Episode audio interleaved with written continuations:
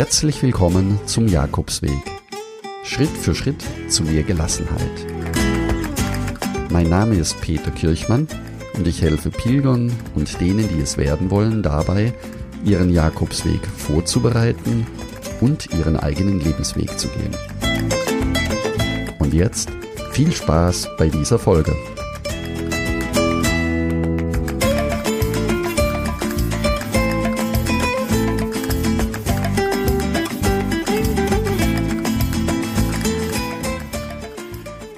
Für die heutige Folge habe ich mir überlegt, was ich dir inhaltlich über den Jakobsweg noch erzählen könnte. Und bin auf die Idee gekommen, über die sieben schmerzhaften Wahrheiten, die dir keiner über den Jakobsweg erzählt, zu berichten. Die dir aber dennoch deinen Jakobsweg erleichtern können. Beginnen wir mit dem Punkt eins. Darüber nachzudenken und es dann tatsächlich zu tun, sind zwei völlig unterschiedliche Welten. Wenn du also mit dem Gedanken spielst, den Jakobsweg zu laufen und dir das auch in allen Farben ausgemalt hast, so ist es dennoch etwas völlig anderes, wenn du dann dich auf den Weg machst, ankommst, die erste Übernachtung tätigst und dann deinen Jakobsweg losläufst. Natürlich wusste ich, was mich auf dem Weg erwartet und dass 800 Kilometer am Stück zu laufen etwas ist, das ich bisher noch nie getan hatte. Das war mir natürlich am Anfang schon klar. Was es dann aber tatsächlich bedeutete, als ich am zweiten Tag gleich mal deutlich über meine Grenzen ging und von morgens bis abends gelaufen bin mit einem riesen Rucksack, das konnte ich mir im Vorhinein nicht ausmalen. Das war mir zu Hause natürlich nicht klar in der Vorbereitung.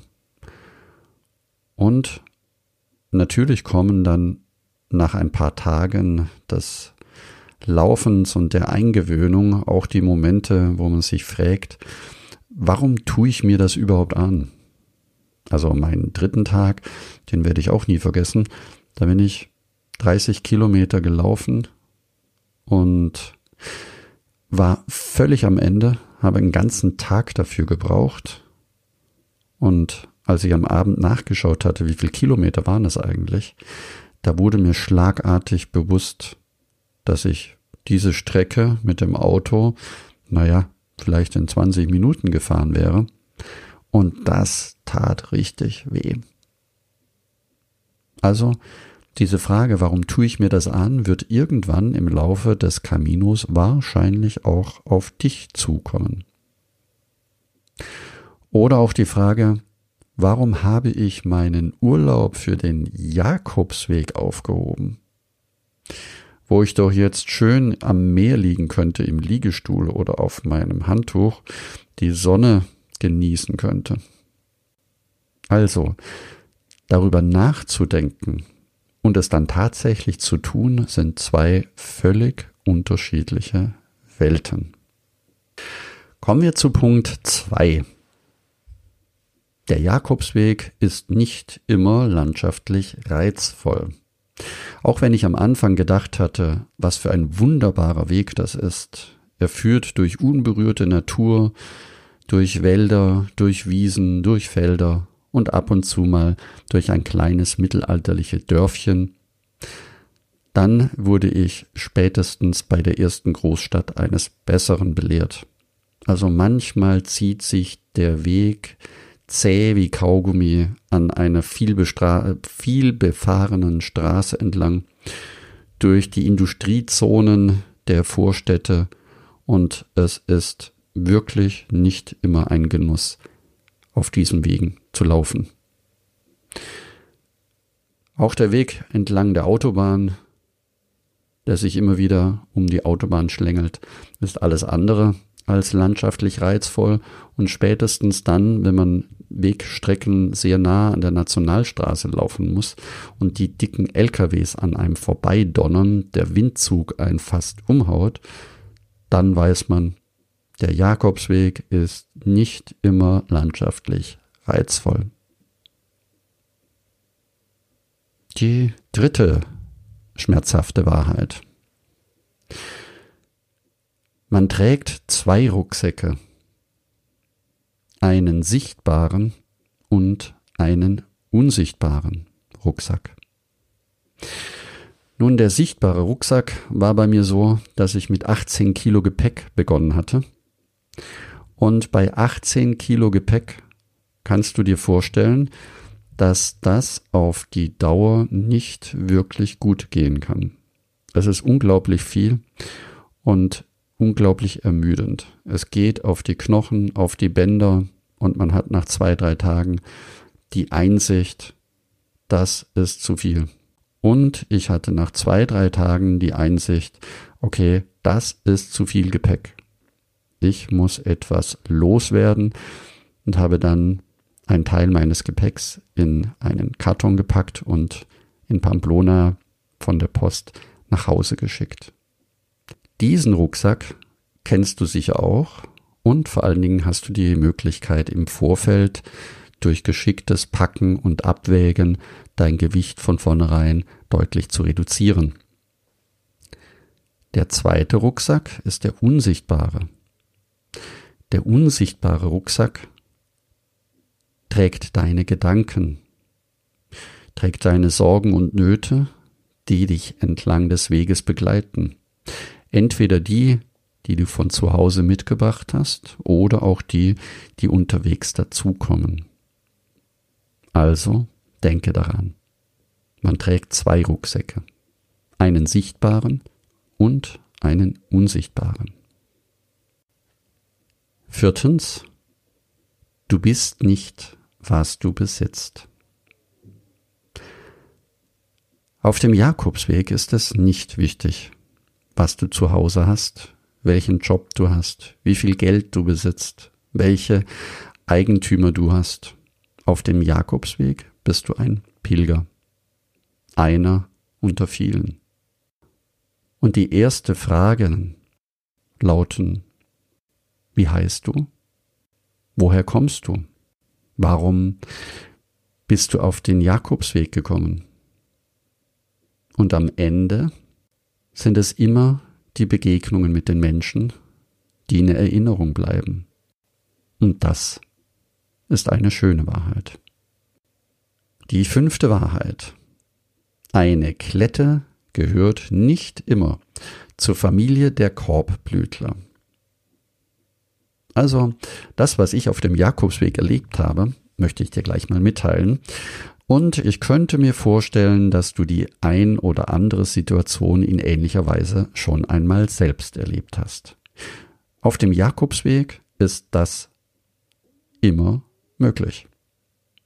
Also, ich hatte unterwegs eine kleine Mittagspause gemacht und bin am Wegesrand auch eingeschlafen. Das war nicht besonders schlimm, denn ich hatte sowieso eine Mittagspause vor, die ging jetzt etwas länger. Und als ich aufwachte, erschrak ich plötzlich, fürchterlich, denn direkt neben mir lag ein anderer Pilger, der ebenfalls sich dort eine Pause gegönnt hat. Und als ich mir den Rucksack anschnallte und weitergehen wollte, hatte auch der Pilger neben mir seinen Rucksack aufgenommen und sich vorgestellt. Hallo und übrigens der Name ist geändert. Hallo, ich bin Marc und komme aus Belgien. Ich sagte zu ihm Hallo, ich bin Peter und komme aus Deutschland. Ah, das freut mich. Und in wunderbarem Deutsch erzählte er mir seine Geschichte.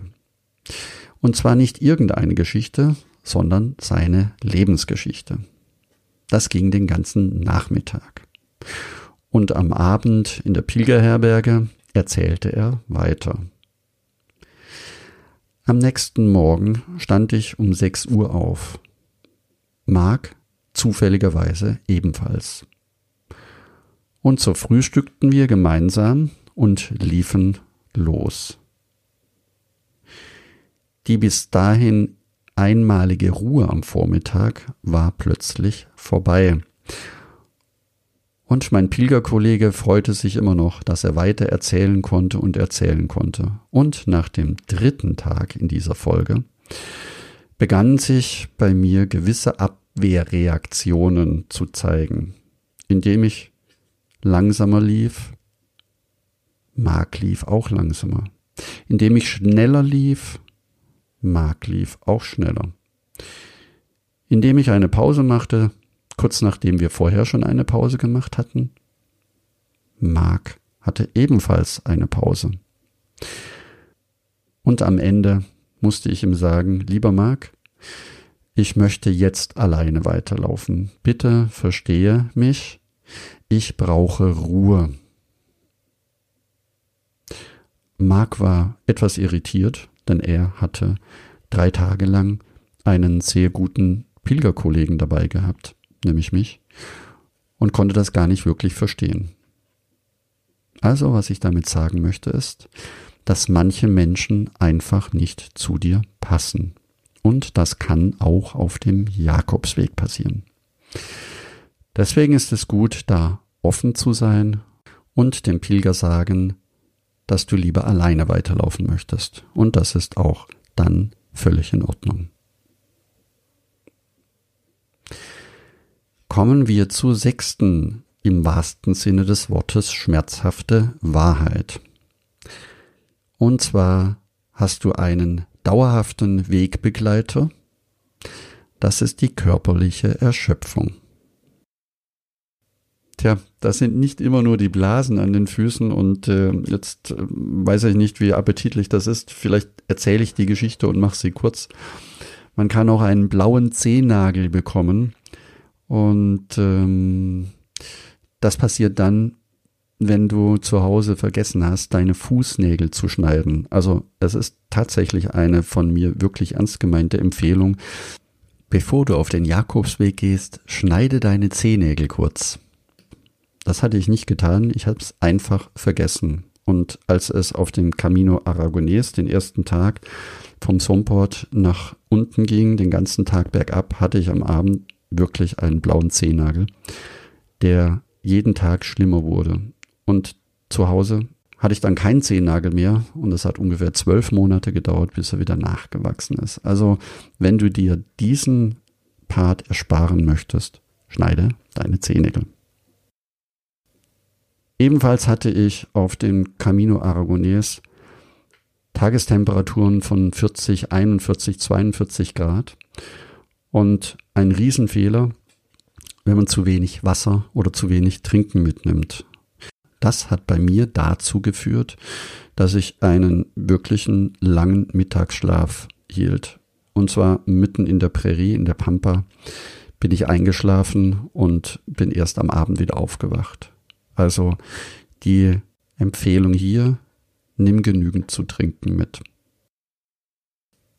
Kommen wir zum letzten und siebten Punkt.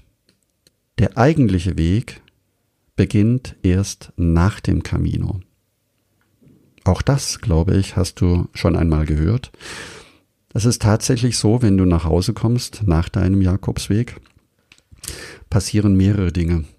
Das eine ist, Deine Freunde sind neugierig und wollen wissen, wie es war. Du erzählst und erzählst und merkst gar nicht, dass die Freunde immer weniger werden und am Ende dir keiner mehr zuhört. Das kann nach ein paar Tagen schon so sein, das kann aber auch nach ein paar Wochen so sein. Der zweite Effekt, der nach dem Camino immer wieder passieren kann, ist, dass du selbst in ein Loch fällst, dass du die Sehnsucht nach der Einfachheit und nach der Ruhe in dir trägst und in deinem Alltag nicht wirklich zurechtkommst. Dann kann ich dir empfehlen, den Blogbeitrag Fernweh zu lesen, den ich dir in den Shownotes auch verlinke. So, das waren die sieben schmerzhaften Wahrheiten, die dir keiner über den Jakobsweg erzählt, die aber dennoch dein Leben besser machen können. Wenn auch du mehr über den Jakobsweg erfahren möchtest, um dich vorzubereiten, oder deine nächste Reise planen möchtest, dann werde jetzt Teil des kostenlosen Buen Camino Clubs. Gehe hierzu auf buencaminoclub.de. Dort findest du viele wertvolle Downloads für dich und du kannst natürlich dort ganz konkret von meinen Erfahrungen auch profitieren. Und jetzt danke ich dir, dass du zugehört hast und freue mich, wenn wir uns nächsten Sonntag wiederhören. Ich wünsche dir eine schöne Woche und buen camino, dein Peter Kirchmann.